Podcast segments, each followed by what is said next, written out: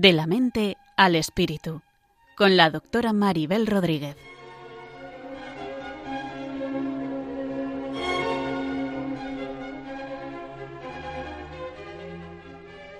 Saludos a todos y bienvenidos a un nuevo programa de la mente al espíritu.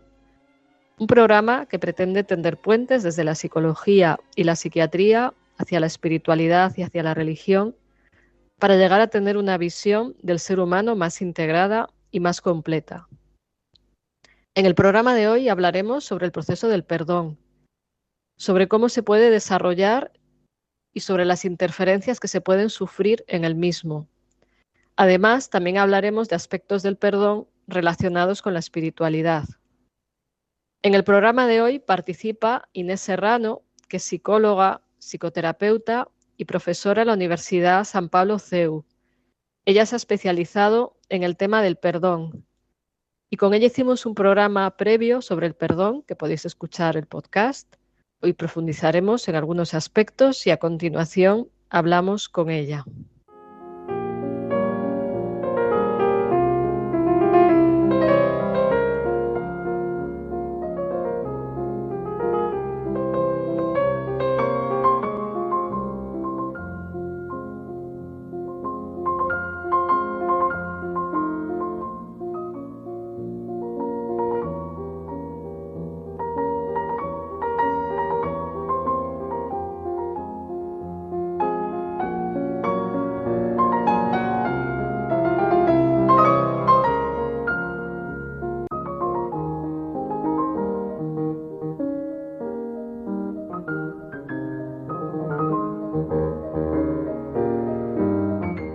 Estás escuchando De la mente al espíritu, aquí, en Radio María.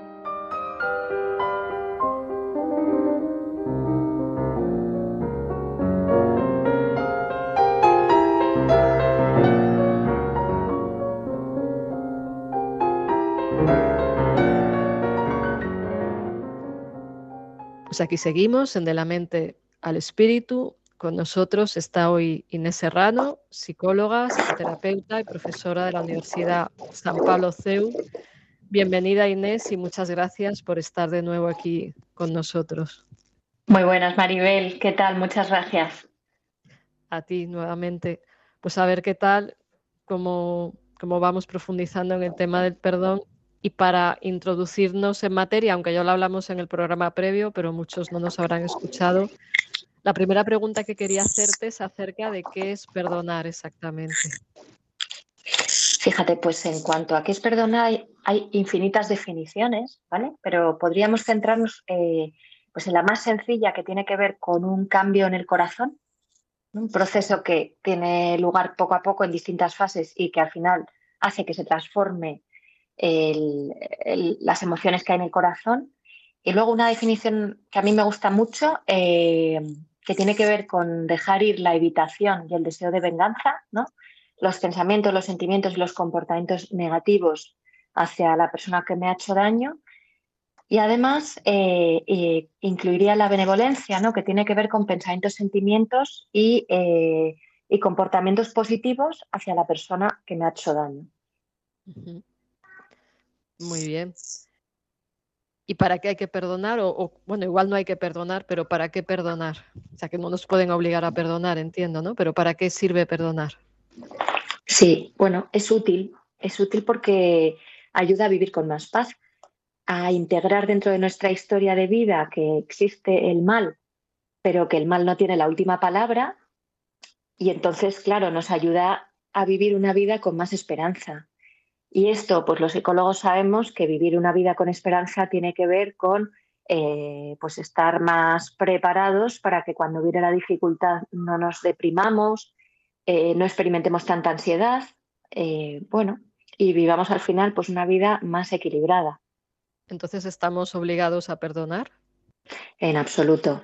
Cuando una persona nos hace daño, podemos hacer más cosas aparte de perdonar, ¿no? Podemos buscar una explicación, podemos evitar directamente a esa persona, eh, podemos hacer un proceso como de reatribución a nivel cognitivo.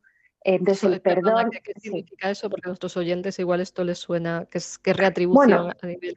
Podemos reatribuir un poco las responsabilidades para quedarnos nosotros eh, mentalmente más tranquilos, pero sin haber llevado a cabo un proceso de perdón. ¿no? Eh, ¿Puedes darnos un ejemplo de qué es exactamente esto?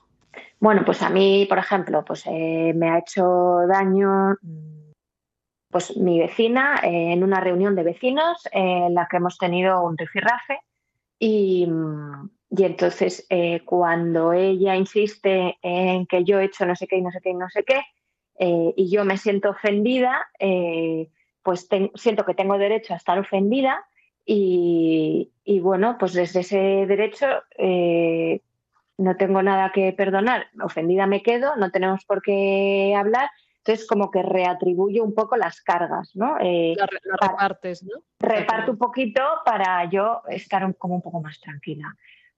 Eh, entonces, se pueden, eh, como te decía, se pueden hacer muchas más cosas aparte de perdonar. Y cuando uno perdona, es muy importante que sienta que va libremente a ese perdón. El perdón no es obligatorio, ni siquiera para las personas que lo sienten como algo muy importante.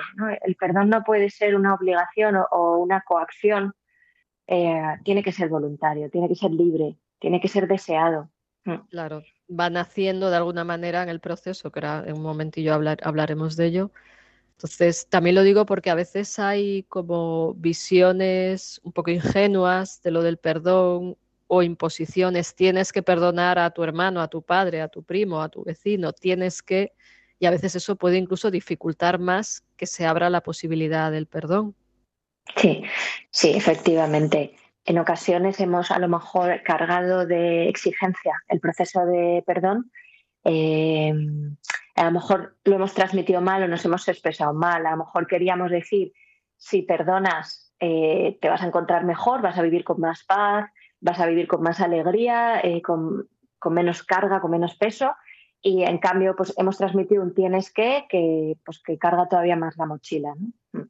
Claro, entonces, que aunque tengamos un deseo de perdonar, igual yo puedo desear perdonar a alguien que me ha hecho un daño, pero igual no es solo la voluntad lo que interviene, ¿no? O sea, quizás hay otros factores que hacen que nos nazca perdonar. ¿De dónde nos nace este, esta posibilidad de perdonar? Hay una parte muy grande de voluntad, de deseo, mm, que a veces no tiene tanto que ver con quiero perdonar a esta persona que me hizo mal y focalizarnos en la persona que nos ha hecho daño, sino que tiene que ver también con el deseo de no querer seguir viviendo así.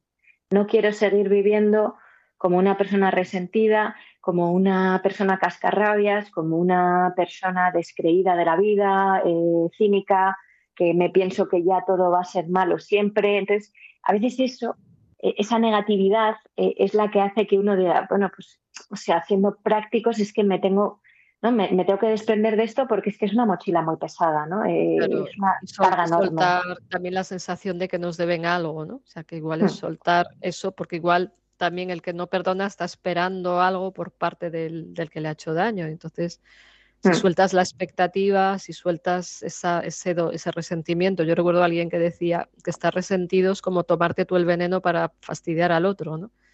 Qué bueno, sí, sí, efectivamente, efectivamente. Sí, y esto que tú dices, sí, sí, creo que también ocurre, ¿no? Hay, hay veces que hay personas a lo mejor que tienen una visión de cuando el otro me pida perdón, ya veré yo si le perdono o no, como si fuera algo que hacen para el otro, cuando en realidad es algo que principalmente se hace para uno mismo, ¿no? O sea, para dejar de vivir así de, pues, con esa negatividad. Claro, y esa carga, ¿no? Si de hecho hay gente que dice, es que si no se arrepiente, yo no le puedo perdonar. Si no me pide perdón, yo no le puedo perdonar. Y realmente es una decisión mía de soltar algo que me mantiene precisamente vinculada a esa persona. O sea, si yo no perdono, estoy enganchada o estoy metida en algo que, igual ya no me aporta nada. Sí, aquí también hay un matiz eh, sutil, eh, pero importante que lo, que lo traigamos, Maribel, yo creo que es el tema de que no es lo mismo cuando me ha hecho daño una persona puntual con la que no tengo un vínculo habitual en mi vida que eh, personas con las que tengo un vínculo habitual en mi vida. Por ejemplo, eh, una pareja. ¿no? Entonces, eh, en ocasiones, en un, en un tipo de vínculo de pareja, los circuitos estos un poco como de mm, te hago daño, mm, pero te pido perdón y tú me perdonas, y te hago daño y te pido perdón y tú me perdonas, pero no hay un reconocimiento profundo de la ofensa, eh, no hay un dolor con el que ha sido dañado, eh, no hay una reparación y no hay una, un propósito de cambio, eso crea circuitos de maltrato. ¿no? Entonces, claro, entonces ahí tenemos que tener eh, cuidado, ¿no?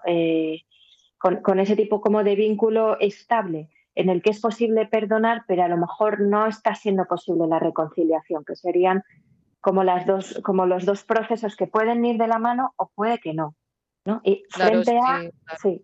Es muy importante diferenciar perdonar a alguien que seguir en la relación con él, ¿no? Eso es. Eso es. Eh, hmm. y en cambio, pues hay otros tipos de, vínculos en el que, bueno, pues es una persona casi como quien dice que pasaba por aquí. Eh, y, entonces, pues aunque la otra persona no me pida perdón, aunque no reconozca lo que ha hecho, aunque nada de nada, como en realidad ni forma parte de mi vida, ni nos reconocemos, ni nos. Eh, o sea, pues entonces no me hace falta que reconozca o qué tal, porque yo perdono para quitarme yo el peso, ¿no? Claro, pero aquí habría que ver qué sentido tiene el perdón en una relación que es íntima, ¿no? O sea, de pareja o familiar, o sea, cuál es el sentido y cómo perdonar para que esto lleve a algún lugar, porque si no, en, las personas que maltratan es típico que te piden perdón, perdón, perdón y al día siguiente hacen exactamente lo mismo. Claro. Pueden hasta manipular con esto del perdón, ¿no? Como me has perdonado, yo ya estoy de rosita. Claro, Claro, ahí sería importante eh, que la persona que perdona tenga la capacidad eh, de poner límites o de poner ciertas condiciones que no puede volver a ocurrir para que nosotros podamos realmente eh, continuar y estar bien. Claro, es que esto también incluso a veces en el, en el ámbito de la religión yo veo que, que hay personas que piensan que tienen que perdonar todo a su pareja, a su madre, a su hermano. O sea, que hay que perdonar todo porque hay que aguantar todo y es que mi matrimonio es mi cruz o mi pareja es mi cruz y entonces se ha de aguantar todo porque así me santifico y entonces está todo muy distorsionado aquí, ¿no? O sea, como que, es una manera enfermiza de entender el perdón desde una tolerancia de cualquier cosa. O sea, perdonar no significa no poner unos límites, no poner unas condiciones. Claro, Claro, y esto, eh, pues eh, la parte más evidente es que tiene que ver con la persona que daña o que abusa, pero la realidad es que las personas creyentes tenemos que aprender a vivirnos eh, dentro de nuestra fe con ciertos derechos, ¿no?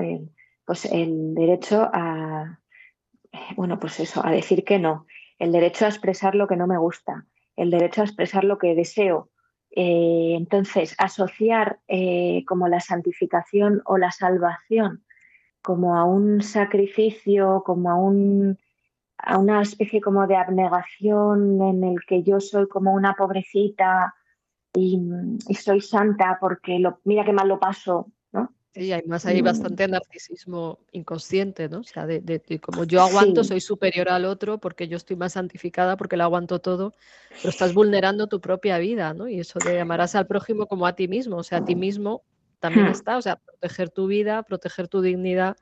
Sí, o sea, esas son espirales eh, que no construyen, ¿no? O sea, son como espirales hacia abajo en el que la persona se va metiendo como un agujero y la relación de pareja también se va metiendo un agujero, ¿no? Claro, porque si perdonas todo maltratador, estás fomentando su mal también. Sí, sí.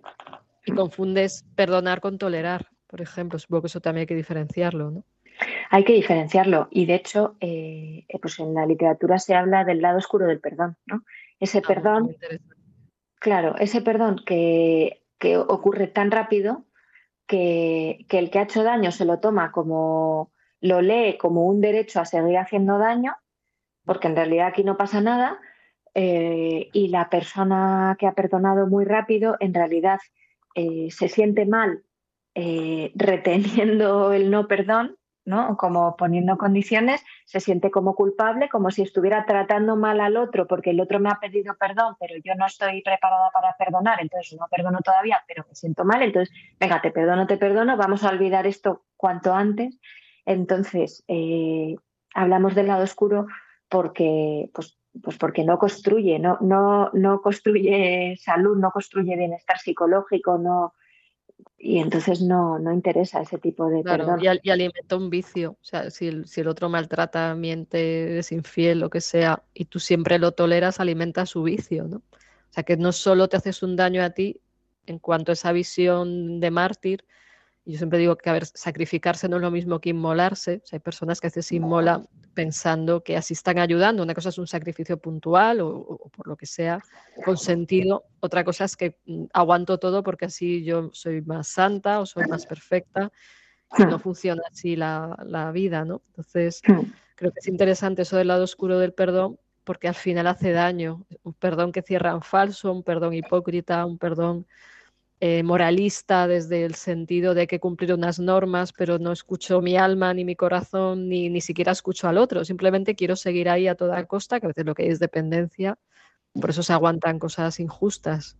Sí, pero es verdad que, que para mucha gente, ¿no? Eh, o sea, pues para los creyentes el sacramento del matrimonio es para toda la vida, ¿no? Entonces puede que alguien esté escuchando y diga, ¿y cómo hago yo Mm, para, mantener el equilibrio entre mi matrimonio para toda la vida y eh, poner límites o decir que no a esto, que la otra persona entonces se me va a enfadar o esto se va a acabar y entonces cómo compagino las dos cosas. Bueno, pues se puede pedir ayuda profesional también. ¿no? creo que eso hay que tenerlo. Claro, terapia de pareja o, terapia. o sea, a veces hay patologías que están interfiriendo o uno no se sabe comunicar o hay círculos viciosos que requieren una ayuda, como bien dices. Sí, eh, sí. Entonces yo creo que esa, esa ventana se puede abrir en un momento dado eh, para que uno sepa que no tiene por qué saber hacer todo solo, ¿no? Entonces habrá personas que se sientan beneficiadas pues del acompañamiento espiritual, de la mano de, de un acompañante espiritual que les conozca mucho y les ayude mucho personas que se sientan beneficiadas o, puedan beneficiarse de cursos de pareja, que a veces también hay cursos que ayudan a aprender comunicación o a, expresarse, a pedir al otro, etcétera, ¿no? y, que te iluminan un poco las zonas más complicadas de la relación o pues eso lo que decíamos, ¿no? En un momento dado, psicoterapia de pareja o individual, dependiendo de lo que esté sucediendo ahí. Claro, y a veces que es que hay que discernir si el matrimonio es tal, o sea, a veces hay matrimonios que son nulos, cuando hay un maltrato muy grande, igual hay un trastorno mental serio en uno de los dos y entonces no puede asumir la responsabilidad del matrimonio, por ejemplo. Claro, eso lo habrás visto tú, ¿no, Maribel? Que como psiquiatra no te lo habrás encontrado. Sí, a veces ves que hay casos de, no sé, personalidades narcisistas, psicópatas, en fin, con otros trastornos mentales, trastorno límite de personalidad, esquizofrenia. Hay cuadros que aunque haya mucho cariño, pues impiden que esa persona asuma la responsabilidad de un matrimonio o mucha inmadurez. Entonces, también esa, eso que a veces yo lo planteo, que, que, lo consulten con un canonista, o sea, yo no soy la experta, ¿no? pero que, que a veces hace falta un discernimiento. Y claro, cuando hay mucha dependencia no quieres ver la verdad, lo que quieres es seguir ahí aunque te estén matando, ¿no? Entonces también es importante el, pues, acompañamiento espiritual de, la persona que sepa para que les ayude a discernir este tipo de cuestiones y por otro lado ver si a nivel psicológico esto tiene arreglos. Hay personas con trastornos que pueden tener un matrimonio toda la vida porque van evolucionando, asumen responsabilidad y otras que, por lo que sea, pues igual no, no están implicadas en un matrimonio, simplemente están porque, no sé, yo recuerdo a alguien que me decía que se casó porque estaban aburridos por hacer algo y claro, eso no es una razón para casarse y claro, no, no, funcionaba luego bien porque no había una motivación profunda, ¿no? Entonces, bueno, estamos yendo a otro tema, pero bueno, que también es importante que, las personas entiendan que, eso del matrimonio necesita un discernimiento incluso cuando uno ya está casado para ver realmente dónde estás, porque a veces no lo sabes, ¿no?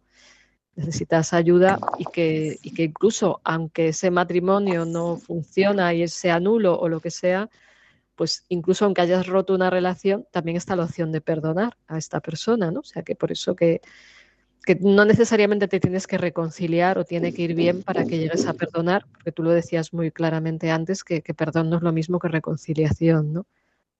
Y que en casos difíciles pues se puede pedir ayuda, incluso en los procesos de perdón, los expertos en perdón podéis trabajar en terapia cómo hacer el proceso, ¿no? Y, ahí yo te quería preguntar, eh, pues qué fases se van pasando, ¿no? O sea, para que veamos fase a fase, pues esto como es, porque vamos, hasta donde yo sé, que no, soy experta, pero entiendo que, en cada fase puede haber ayudas, procedimientos.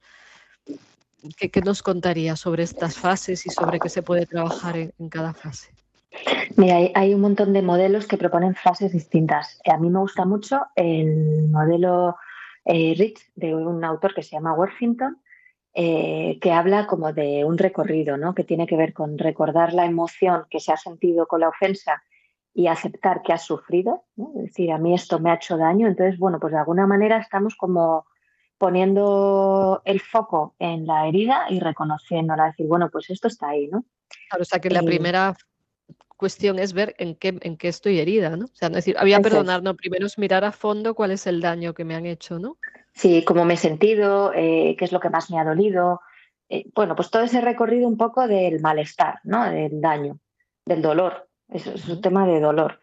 Eh, se le dedica una etapa ¿no? a esto. La siguiente etapa de la que habla el modelo tiene que ver con empatizar con la persona que me ha hecho daño, intentando no juzgar. Es decir, comprender a, a esa persona no, o sea, no tanto comprender de corazón como diciendo yo también haría esto que hace esta persona, sino como, un, como una comprensión analítica, ¿no? Es decir, entender esta persona eh, de dónde viene, qué le mueve a actuar de esta manera, eh, cuál es un poco su historia personal, qué tipo de manera tiene de, ¿no? de funcionar. Su, mundo interior. Su funcionamiento, ¿no? Sí, eso es funciona y qué heridas también puede tener que le hacen reaccionar mal o qué, hmm.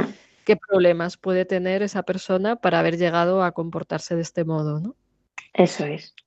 Después hay una tercera etapa que tiene que ver con altruismo, ¿no? Eh, que lo que hace es que la, que la persona ofendida caiga en la cuenta de cuántas veces eh, le han perdonado.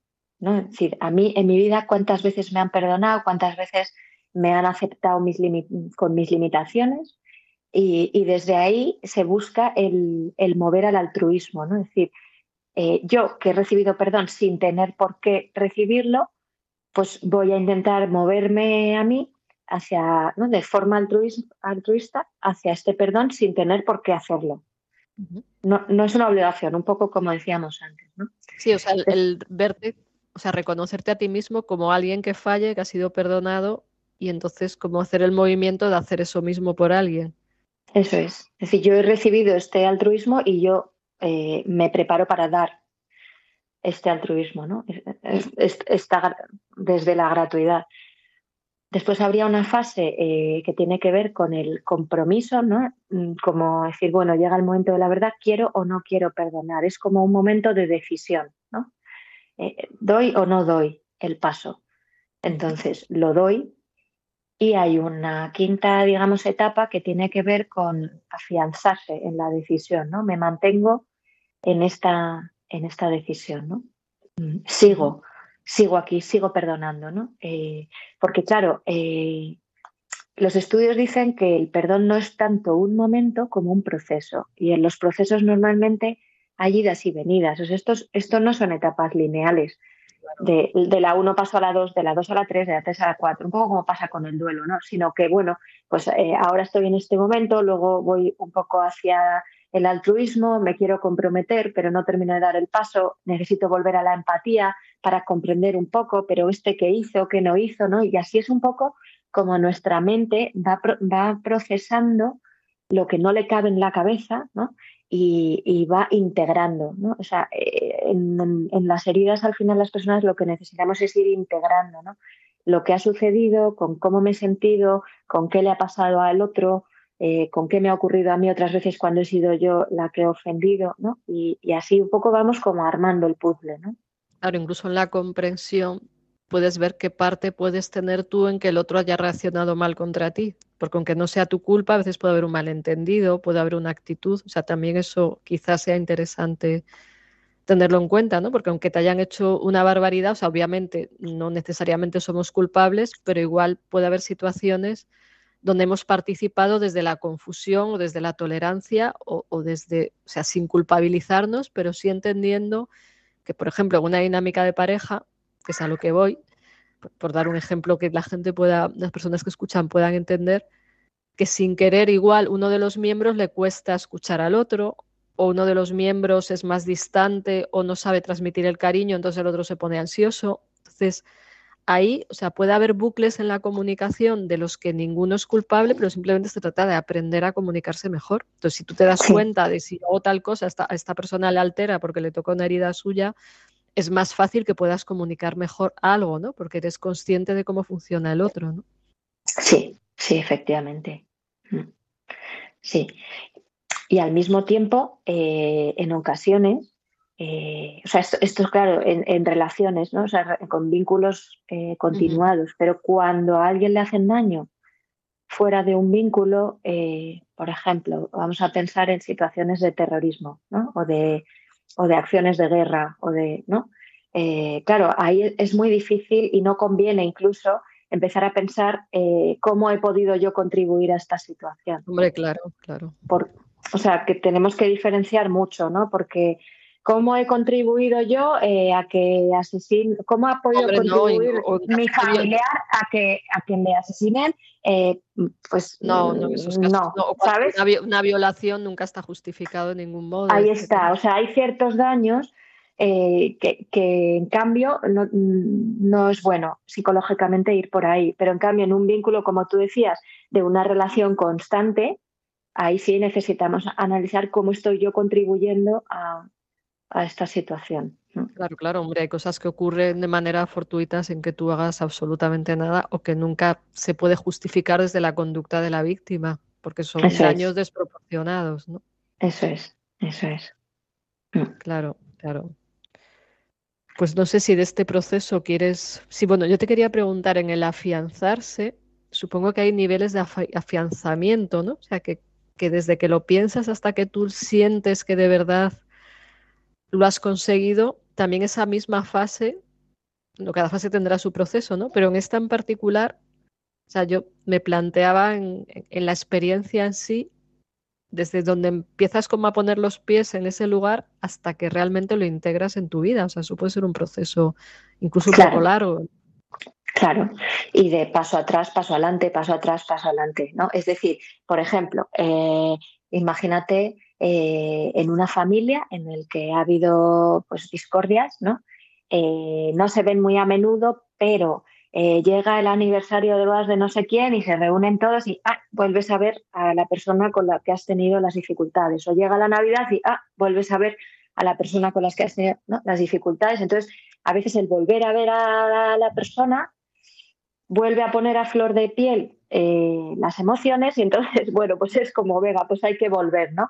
Por eso eh, Worthington incluye esta fase, para que no seamos tampoco ingenuos o no nos hagamos la exigencia de como ya lo he decidido un día, ya está esto hecho, sino bueno, pues es que las personas somos así, nuestras emociones funcionan así y nos puede volver el dolor. Entonces vuelve el dolor y yo vuelvo a afianzarme en la decisión de que yo en realidad quiero perdonar y ya no quiero vivir en el resentimiento, ¿no? Entonces, efectivamente, puede, puede durar mucho esta etapa, puede durar toda la vida. Que se Además, si, te siguen haciendo daño, ¿no? A veces situaciones familiares muy complejas donde, por ejemplo, alguien ha perdonado a un padre abusador o agresor o maltratador y se lo vuelve a encontrar y le vuelve a tratar mal y entonces es mucho más difícil el, proceso porque incluso esta persona puede estar traumatizada.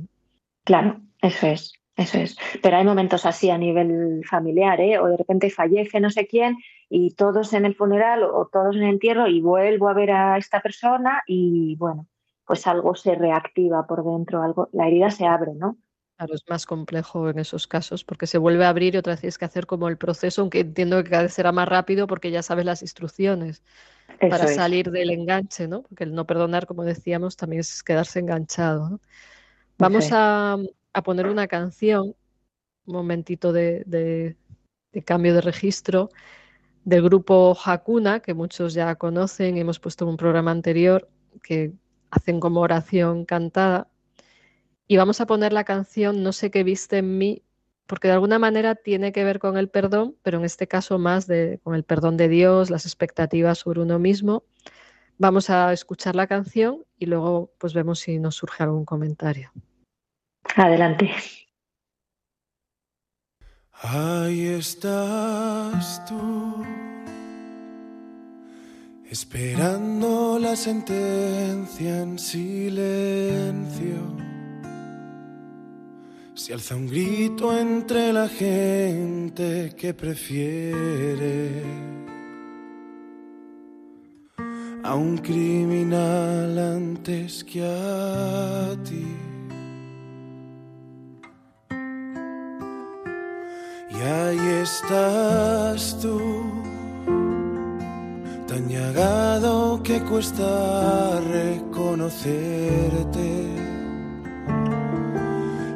burlas, insultos, sin amor, sin amigos. Hemos huido todos de la cruz. Pues yo también he sido uno de ellos. He preferido cualquier cosa antes que a ti. Te he dado la espalda un sinfín de veces. No he dejado que te muevas en mí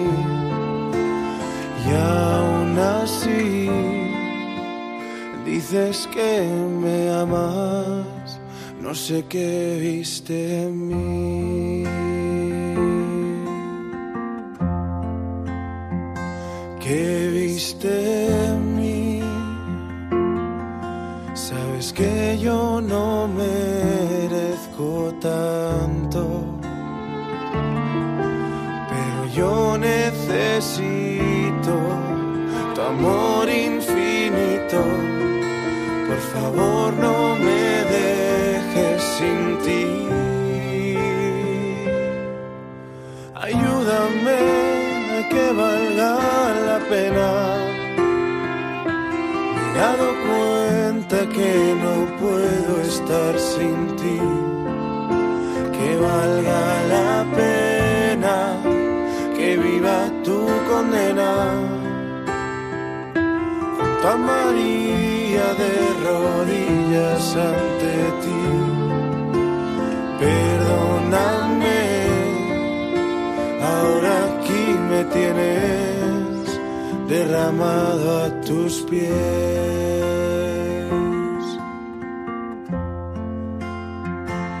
Sé que cometí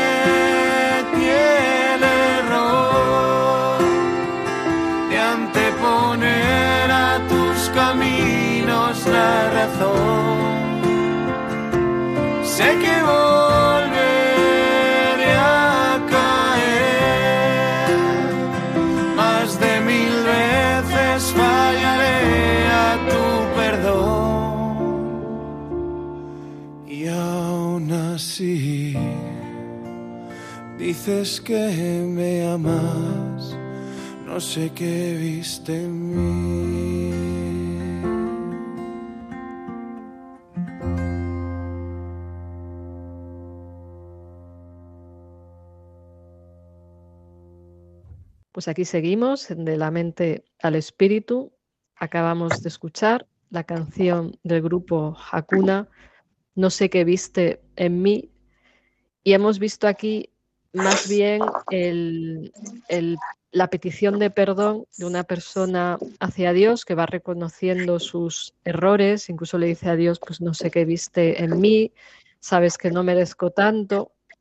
Es una petición de ayuda, pero también una petición de perdón, de reconocer los propios errores, donde aquí estaría más bien el proceso de pedir perdón para uno mismo frente, frente a Dios. No sé si tú quieres comentar algo de, de lo que comenta esta canción. Me gusta mucho, a mí me encanta esta canción y, y me llama la atención eh, la frase que dice, hemos huido todos de la cruz, ¿no? Porque creo que es muy humano y, y creo que es a veces también pues, algo que, que para los creyentes es un, es un obstáculo ¿no? para perdonar. ¿no? Creo que a veces nos representamos el, el perdón como algo muy difícil de alcanzar, como algo muy exigente que está como ahí arriba para gente muy perfecta, eh, para gente eh, que lo hace todo muy bien, eh, ¿no? Y, Y entonces como, como, que contrasta un poco el perdón que nos da Dios con el perdón que luego nosotros eh, queremos eh, llevar hacia los demás. Entonces, eh, me parece que a veces el hecho de, de, vivir una fe que pone más el peso en la resurrección, pero sin pasar por la cruz, ¿no? que es algo que como que nos gusta mucho cuando nos sentimos mal, vamos rápido a la resurrección, vamos rápido al perdón, vamos rápido a estar en paz, vamos rápido a estar bien, eh, bueno, pues eh, no ayuda, ¿no? No, no facilita o, no hace que, que, fluyan de verdad en lo profundo las cosas y los efectos de, de Dios sobre nosotros, ¿no? Entonces esta frase de hemos huido todos de, la cruz, que es eh, pues muy humana, pero lo veo pues eso como un impedimento que a veces podemos tener los, los cristianos, ¿no? Claro, de huir del sufrimiento o, me hacías pensar en las personas que a veces de una manera, vamos a decir, chapucera, dicen, bueno, yo puedo pecar porque luego total me, me confieso y ya está. Ah, también, claro. Pero decía, bueno, pues huye de, la toma de responsabilidad, sería en este caso, del dolor que le produce eh, ese pecado. O sea, cuando hacemos daño a alguien, hacemos algo que es, que es inadecuado, que no sé, cualquiera de, los pecados que podríamos pensar. O sea, cuando algo tiene que ver con el pecado, nos desordena, nos desconecta de la verdad, nos desconecta de Dios. Entonces, a veces hay quien dice, bueno, total, yo me confieso y ya está. Y entonces hacen como el trámite, ¿no? O sea, como decir, bueno, ya, ya cumplo este requisito y ya me he quedado limpio. Es que he escuchado esta expresión, ¿no? Y, y, a veces en terapia digo, pero tú has reflexionado sobre lo que has hecho. Pues, han hecho daño a una persona, han mentido, han robado, no sé, cualquier tipo de, de cuestión relacionada con el mal. Y no quieren pararse a pensar, porque claro, pararse a pensar es reconocer que tú eres falible, y simplemente dice, bueno, tengo la medicina si me equivoco, pero no hay una reflexión profunda acerca de este mal que yo he hecho y el mal que yo hago al mundo y el mal que voy a seguir haciendo como no aprenda del mal que yo he hecho. Entonces, de alguna manera, cometer un error puede tener el sentido de si me doy cuenta de aprender, pero está esa forma de, perdón que, buscan las personas como parche y si no la culpabilización excesiva, dice, no, es que yo no puedo hacer nada porque, porque soy pecador y entonces yo no puedo hacer nada, solo pongo la receta. Entonces, no sé, en relación a lo que te digo, ¿cómo relacionas tú esa conciencia? Ahora, ahora yo pienso el perdón hacia uno mismo, ¿no? La conciencia de la responsabilidad, igual que tú hablabas al principio, la conciencia del daño que me han hecho, pero será muy importante la conciencia del daño que yo he hecho para que a su vez pueda vivir realmente lo que significa el perdón. Si no, no estoy haciendo un proceso mm, realmente de perdón. Claro, claro, claro. Me encanta, me encanta esto que estás eh, ¿no? Eh, exponiendo, Maribel, porque esa sería como una vivencia un poco transaccional de, la religión, ¿no? Esto a cambio de esto, y entonces ya eh, hemos restablecido el orden porque esto por aquí se borra, por aquí tal, cual. el tema de la responsabilidad. Claro, es un temazo porque hay gente que por exceso de responsabilidad experimenta culpa y hay gente que por falta de responsabilidad crea unos daños alrededor tremendos. ¿no? Eh, esto se ve mucho en la gente con rasgos narcisistas de personalidad, que no asumen su responsabilidad. Esto los, vamos, de esto nos puedes tú hablar más, Maribel, que, que sabes mucho ¿no? de narcisismo. Sí, sí, sí, porque vamos, el que vive en un narcisismo tiene una imagen de sí mismo engrandecida, de la que presume ante los demás con actitudes de superioridad, prepotencia y aprovechándose de todo el mundo sin empatizar con ellos. Y de hecho a veces son más bien personalidades que funcionan con estos parches, como acabo de decir. Y además que también hay que tener en cuenta que en todo ser humano hay una porción de narcisismo, de ego, de, de yo soy mejor que otro, me siento superior y en un momento dado podemos tener poca empatía. O sea, esto sería una especie de parcelita narcisista, le llamo yo. Pero por otro lado, cuando ya es totalmente, pues es algo muy destructivo para todos. Entonces, O sea, alguien narcisista puede ver el, que le pidan perdón como un trámite para seguir mm, funcionando a sus anchas, incluso en el ámbito religioso. Es decir, bueno, pues ha sido infiel a su mujer, pues cumplo el trámite y ya volveré a ser infiel cuando me dé la gana porque yo estoy por encima del bien y del mal y además he cumplido el trámite, a mí qué me van a decir, ¿no? Entonces ahí, o sea, es típico del, del, narcisismo que no haya culpa, no hay sentimiento de culpa, pero sí hay sentimiento de vergüenza. O sea, si les pillan infraganti, les da mucha vergüenza por la imagen, porque viven a través de una imagen. Entonces se sienten mal cuando cometen un error si les pillan, porque qué imagen tienen de mí, pero si no les pillan, pues se sienten libres por esos sentimientos de superioridad o se engañan muy bien a sí mismos, igual que hacen con los demás. Y entonces, o sea, yo lo he escuchado alguna vez digo, bueno, pues este razonamiento, pues he sido infiel a mi mujer, yo ya he cumplido el trámite y otra vez cumplo la imagen o bien se justifica, bueno, es que claro, soy infiel a mi mujer porque es que ya se portó mal conmigo y entonces no tengo nada que arrepentirme, ¿no? Entonces ahí el sentimiento de responsabilidad puede ser muy pequeño o incluso nulo y la sensación de culpabilidad que la culpa sana nos lleva a reconocer que hemos hecho un mal y a un dolor por ese mal y querer repararlo, esa sensación de culpa sana, ahora diré lo que es la insana, pero la culpa sana nos lleva a rectificar nuestros errores. La insana es la del automachaque, yo me equivoco, yo fallo, no tengo remedio.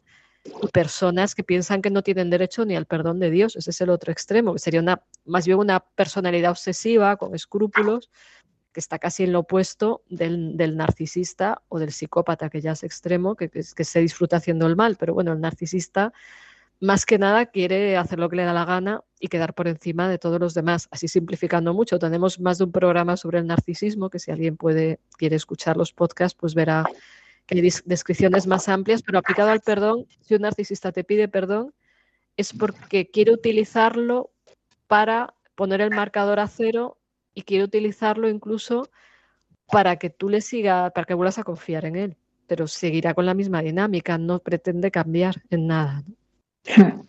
Claro, yo o sea, pensaba que la persona narcisista muchas veces lo que tiene son dificultades muy fuertes para integrar su parte vulnerable, ¿no? O sea, es decir, ha construido Eso. toda esa eh, máscara, ¿no? Eh, como para decir eh, que soy perfecta. Entonces, claro, si soy perfecta, ¿cómo voy a integrar que en un momento dado eh, yo hago daño, eh, yo no tengo en cuenta los sentimientos de los demás, los demás me dicen, oye, esto y lo otro, entonces no, no puedo recibirlo, es como que me lo dicen y rebota, me lo dicen y rebota. No, bien les echa las, las, culpas a los demás, decir, bueno, es que la gente es muy molesta, que van y se quejan cuando yo les digo tal cosa o tal otra, o, o tiene una circunstancia de claro maltrato a la pareja y dice, jo, es que encima de, de, de que yo estaba intentándole decir lo que tiene que hacer, vais enfada y vais llora y es que es una dramática. Y esa es la respuesta narcisista, o sea, no empatiza y lo que hace es culpabilizar a otros. O sea, ellos no tienen culpa de nada, la culpa es de los demás, absolutamente de todo, aunque hagan una, una barbaridad, siempre la culpa es de otro y entonces, mmm, o sea, ellos no sienten la necesidad de que se les perdone, pero lo utilizan instrumentalmente, es decir, eh, yo te pido perdón para que sigas a mi lado, para que me hagas caso, para que veas qué bueno soy, o eh, son incapaces de, perdonar, porque el resentimiento ahí, y, aquí voy al ego personal, o sea, a veces el aferramiento a, a, lo que otro tendría que ser es una dimensión de nuestro lado narcisista, o sea, ¿por qué el otro no es como yo pienso que tiene que ser y va y se porta mal? Tampoco aceptas la vulnerabilidad del otro desde tu parte de narcisismo, ¿no? Porque tienes la idea de cómo tiene que ser el mundo, de cómo tienen que ser los demás, y entonces ahí hay una visión idealizada de todo donde chocas con la realidad porque no encaja en, en, tu expectativa de lo que tiene que resolver tus necesidades. O sea, no es ni un idealismo. O sea, es una idealización al servicio de tu ego. O sea, cómo tienen que ser los demás para que yo esté a gusto con ellos. Y es que va a la gente y no es perfecta como yo le exijo, ¿no? Pero bueno, me estoy yendo por otro tema, pero creo que puede ser útil en todo esto. Sí, pero esto que estás diciendo me parece muy interesante en el tema del perdón, porque creo que a veces que la religión y nuestra cultura eh, no, digamos, no nos ha facilitado el perdón eh, y que en ocasiones ha sido porque ha estado vinculado a un ideal y a una exigencia, ¿no? Es decir, a veces sí manejamos en esto que tú has dicho, ¿no? De nuestra parcelita narcisista, aunque no tengamos un trastorno, aunque no tengamos excesivos rasgos, pero nuestra parcelita narcisista interna que nos mueve un poco eh, como a exigir eh, ese ideal de cómo deberían de ser las cosas al servicio eh, de mi ego. ¿no? Y entonces pensaba también em, como que, que aunque la fe, ¿no? aunque creer en Dios nos ayude a perdonar, eh, necesitamos al mismo tiempo como estar en equilibrio, desde ¿no? psicológicamente en equilibrio. Por esto que tú comentabas, por un lado, en esa parte como de culpa insana, cuando vivo mis errores como excesivos, demasiados, para siempre, horrorosos, los peores que existen en la galaxia, o el extremo contrario de yo, que voy a tener yo culpa, la culpa de los demás que son no sé cómo. ¿no? Eh, y en medio de todo esto, eh, pues eh, quizá el ir buscando el equilibrio, el ir acercándonos a Dios y, si, y si acercarnos a Dios no nos lo facilita, pues a lo mejor el, el poder hablar de esto con, con alguien, ¿no? Es decir, me está pasando esto, me estoy atascando en esto, o fíjate, todo el mundo se queja de esto, si todo el mundo se me queja de esto, aunque yo no vea que tengo culpa, a lo mejor algo está pasando, ¿no? Sí, pero claro, eso a veces ya es cuando tienen una crisis muy grande. a veces se dice que a estas personas más narcisistas las puedes ayudar cuando entran en crisis de que ya todo les va mal, de que todas las relaciones están hechas un desastre. Entonces, pero ¿qué está pasando? No puedo más. Entonces ahí es bueno, ¿qué parte has tenido tú que ver en, que nadie está a tu alrededor, ¿no? O en que, o sea, si todo el mundo te trata mal, todo el mundo, todo el mundo, igual alguna vez tú también estás haciendo algo que tenga que ver, igual tienes muy mala suerte, pero que puede ser que inconscientemente algo tengas que ver con esto, ¿no? Entonces, ojalá eh, las personas utilizaran sus fracasos para mejorarse, ¿no? Porque también, o sea, en todo esto, el problema del narcisista es que tiene un ideal de perfección en el que tiene que encajar con calzador y si no a veces oscila, entonces soy un desastre total, entonces está entre soy perfecto o no valgo para nada.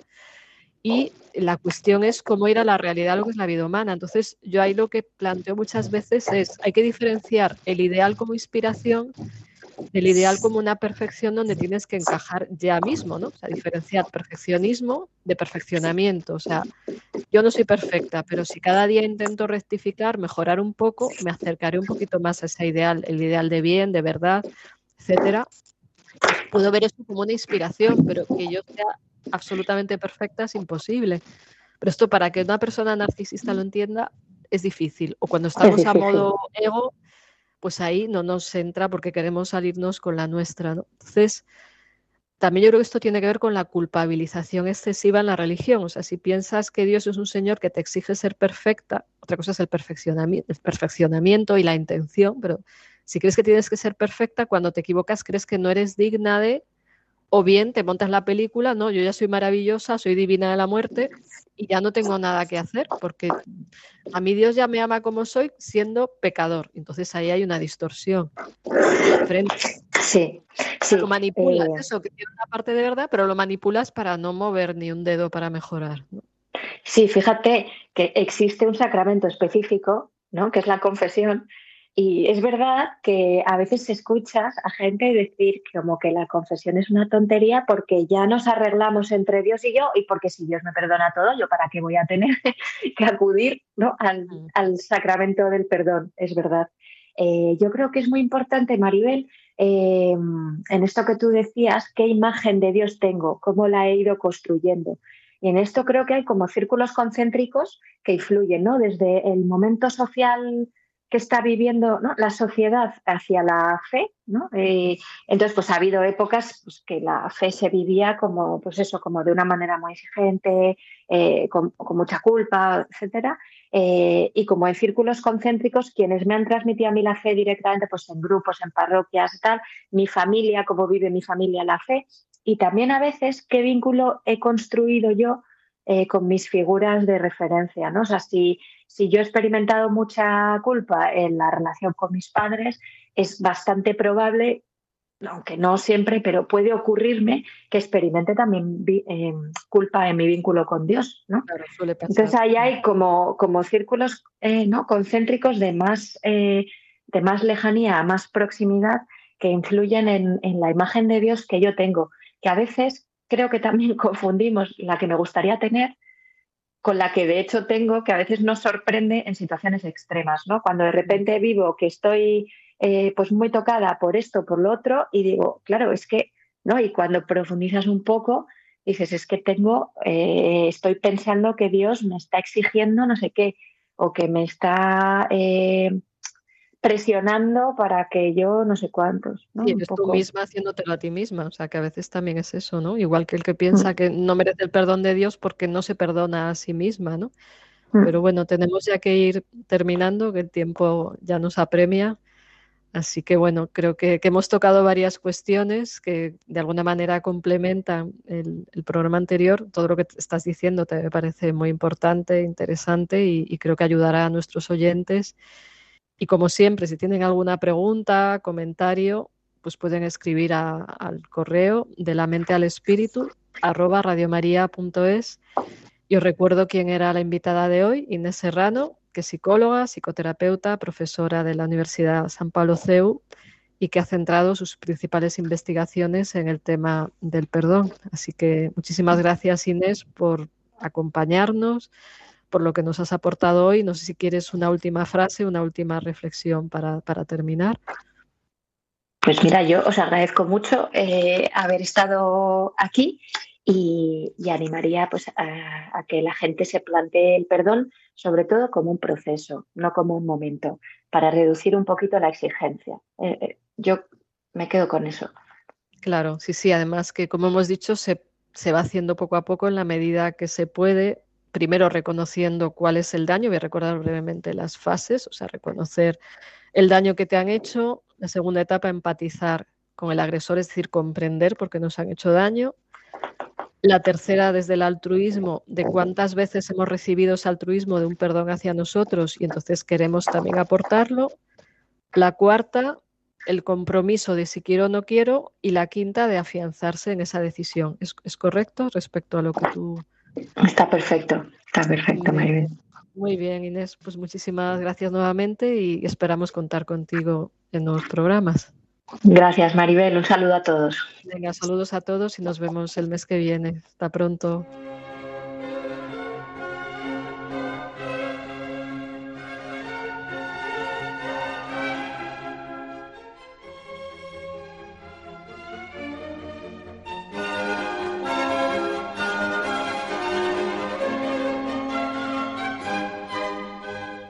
De la mente al espíritu con la doctora Maribel Rodríguez.